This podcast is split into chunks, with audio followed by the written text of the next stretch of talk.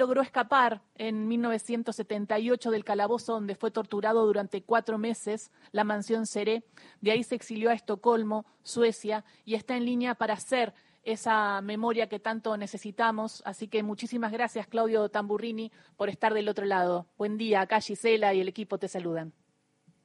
Buenas tardes, ¿qué tal? Buen día y hola, ¿qué tal? Bueno, eh, me parece importante una película que hable del juicio a las juntas y más en estos tiempos en donde las democracias en todo el mundo eh, están siendo bastante cuestionadas. En algún punto, ¿cómo, cómo lo, viviste vos, la llegada de una película que habla del juicio a las juntas, este llamado, este, esto de volver a, a, pensar en ese juicio?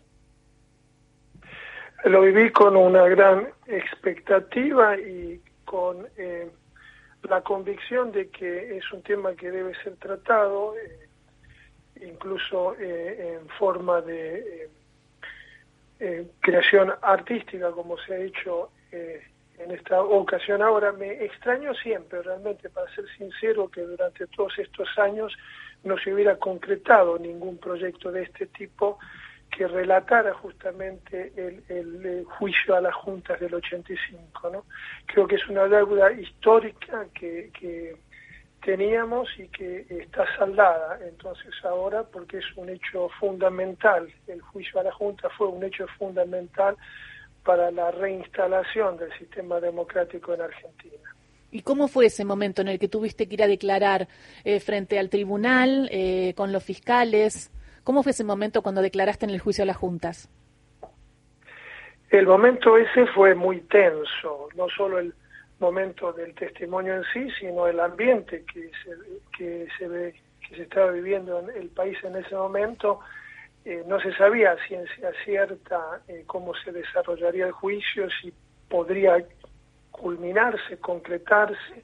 Había una fuerte resistencia de los sectores militares, como, como todos sabemos, eh, no era fácil, no fue fácil llevar adelante ese juicio. Se hizo el juicio en medio de eh, innumerables amenazas que llegaban eh, cotidianamente, a diario a la Fiscalía. era una situación de riesgo extremo y quienes participaron en el juicio, tanto los testigos como, como quienes trabajaron en el equipo del fiscal, corrieron un riesgo considerable. ¿no? Era un momento histórico diferente al que vive la Argentina hoy. La eh, democracia eh, eh, estaba recién recuperada y no estaba consolidada en ese momento.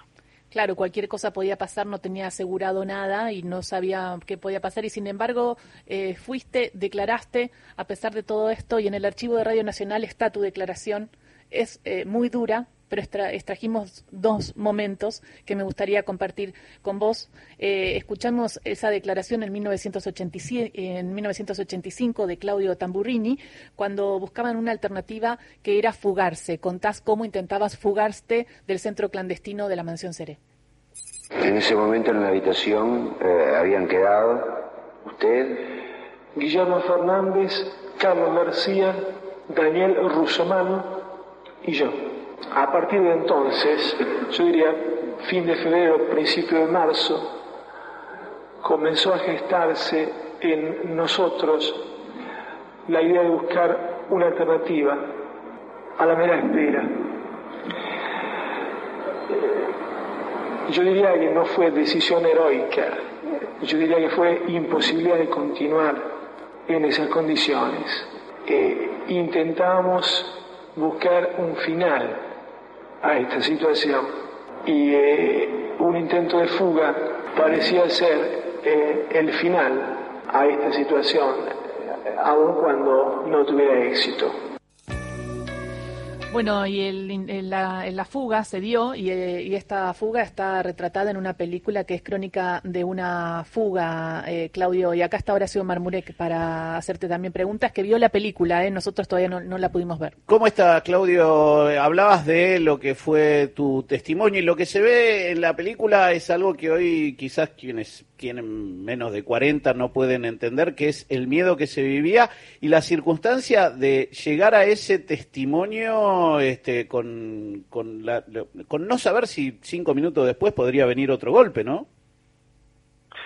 Seguramente. Eh, yo tuve luego la eh, posibilidad y el privilegio de incorporarme al equipo del fiscal, ya no como testigo, sino como asesor. Yo en ese momento estaba realizando el doctorado de filosofía práctica en Estocolmo y en el juicio, durante el juicio, elegí como tema de mi tesis doctoral eh, la justificación del castigo jurídico, justamente. O sea que trabajé con ellos durante siete, seis meses, siete meses.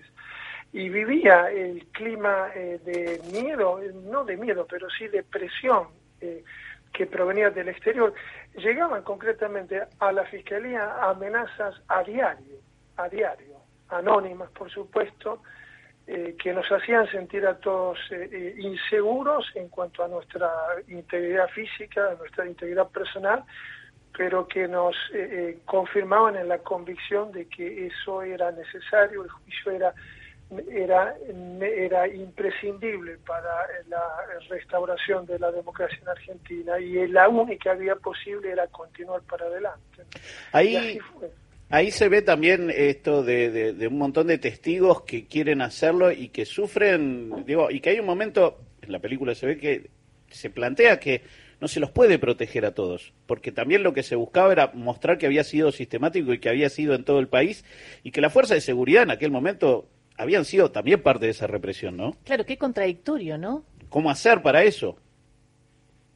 Es imposible proteger a todos los testigos, eso es cierto, no solo en el caso del juicio a la Junta, sino en todas circunstancias también en las que se investiga un delito del, crimen organizado. Por ejemplo, el testigo siempre está expuesto a las represalias de las personas o los grupos contra los cuales presta testimonio, por supuesto. Y ser testigo implica eh, no solo tomar responsabilidad eh, cumplir con su rol de ciudadano, sino también un riesgo considerable de sufrir daños físicos o de otro tipo en el futuro. ¿no? Lo fantástico de ese momento, que es lo que ustedes señalan, es que ningún testigo dudó, ningún testigo planteó siquiera eh, una mínima duda acerca de si prestar testimonio o no, considerando el riesgo que se exponían había un ambiente en el país, una atmósfera, un entusiasmo, un ímpetu por volver a reconquistar el sistema democrático después de la larga noche que se había vivido, que hacía que todos esos temores fueran considerados ínfimos, mínimos y, todos dispuestos a participar en esa empresa que fue el, el juicio del 85, que me alegra sobremanera realmente que finalmente haya llegado a la pantalla porque como eh, todos sabemos, como ustedes sabrán incluso mejor que yo, es la mejor forma, la forma más expeditiva, más efectiva de comunicar a las nuevas generaciones lo que ha pasado en el pasado.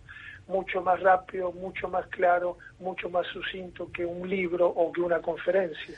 Ahí va directo también a la emoción, ¿no? Eh, digo, y, ahí y, quien tiene el papel y el desafío es Ricardo Darín, haciendo de él fiscal estrasera. Y te quería preguntar cómo era estrasera en esos momentos y, cómo lo vivía, ¿no? Una estrasera que se apoyó mucho en jóvenes, decía eh, Horacio, que se ve en la película, y uno de esos jóvenes seguramente también eras vos. Sí, era un equipo muy especial, eran estudiantes de Derecho, jóvenes con ideales, eh, con una formación profesional magnífica que luego confirmaron luego en, o corroboraron en sus futuras carreras. Y el fiscal era era el, jefe de equipo ideal, perfecto, porque supo mancomunar todas esas voluntades eh, que no eran dispares, porque todas teníamos, todos teníamos un mismo fin, un objetivo similar, pero supo, supo llevar adelante la tarea esa, supo hacer una selección de los casos relevantes, porque era imposible presentarlos todos también, eran, miles, por supuesto, eh, y le dio al equipo eh, eh, una, una impronta, un, signo muy especial, que era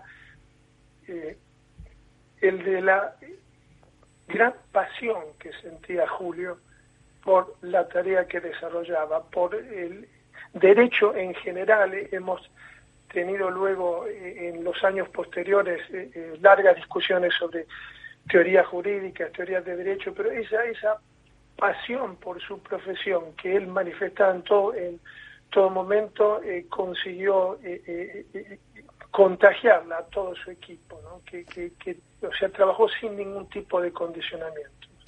Esta película que se estrena hoy en la Argentina y en buena parte del mundo, Argentina 1985, se, se plantea como el hecho histórico que fue para, para nosotros y que vos estás narrando. Y lo que te dicen desde la producción de la película es que en algunas partes del mundo esto se mira con mucha envidia, por decirlo de alguna manera, sobre todo en los lugares donde ha existido ese tipo de, avasallamiento de los derechos de, la ciudadanía. Eh, esto como persona que participó y que, y que estuvo ahí, ¿lo has sentido en algún otro momento de tu vida? Eh, eso se ha comentado mucho y yo, he, yo he escrito mucho sobre eh, teoría jurídica, sobre reivindicación de las víctimas de, delito de lesa humanidad en mi carrera profesional futura después y he, conversado con mucha gente y he presentado trabajos en distintas conferencias y es un tema que se discute mucho. El caso argentino, el juicio del 85, es prácticamente un caso, un caso único. Es eh, el primer juicio eh, Latinoamérica en donde se eh, incriminó a la cúpula militar, luego un golpe de Estado.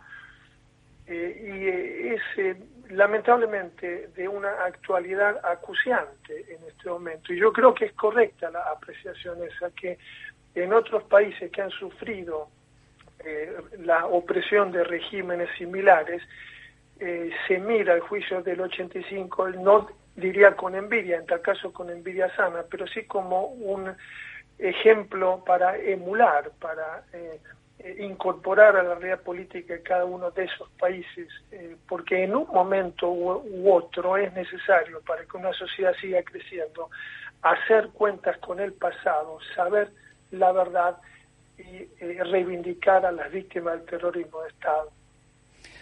Claudio Tamburrini, bueno, emocionados eh, por tu testimonio, eh, también por la película, que a algunos va a entretener, pero sobre todo a algunos les va a despertar eh, este momento histórico, ¿no? De, de, conocimiento, de llegada a las nuevas generaciones, en lo que decías vos, esto que hay, donde hay que hablar de la democracia, ¿no? La democracia está siendo juzgada de alguna manera como sistema en muchos lugares del mundo, porque muchas veces no da respuesta, ¿no? Pero es lo más importante que hay y para eso tenemos que mostrar también lo que significaron las, las dictaduras, ¿no? Exactamente, sí. Y es importante que la democracia dé respuesta eh, en este plano, en el plano de la reivindicación del sistema de derechos, pero también en todos los otros planos, porque si no una democracia que no da respuesta que eh, no asegura el bienestar y la seguridad de sus ciudadanos eh, eh, es problemática, ¿no? Y puede ser presa, víctima de populismo de todo signo, como se está viendo en el mundo, incluso de regímenes directamente antidemocráticos, ¿no? O sea, es un momento del mundo preocupante, coincido en el juicio. Muchísimas gracias por esta charla con Radio Nacional. Gracias a ustedes por llamar. Que tengan un buen día. Adiós. Beso grande. Era Claudia Tamburrini, desde, Estocolmo, ex arquero de Almagro, que se escapó el 24 de marzo de 1978 de la mansión Seré, después de cuatro meses viviendo el peor calvario.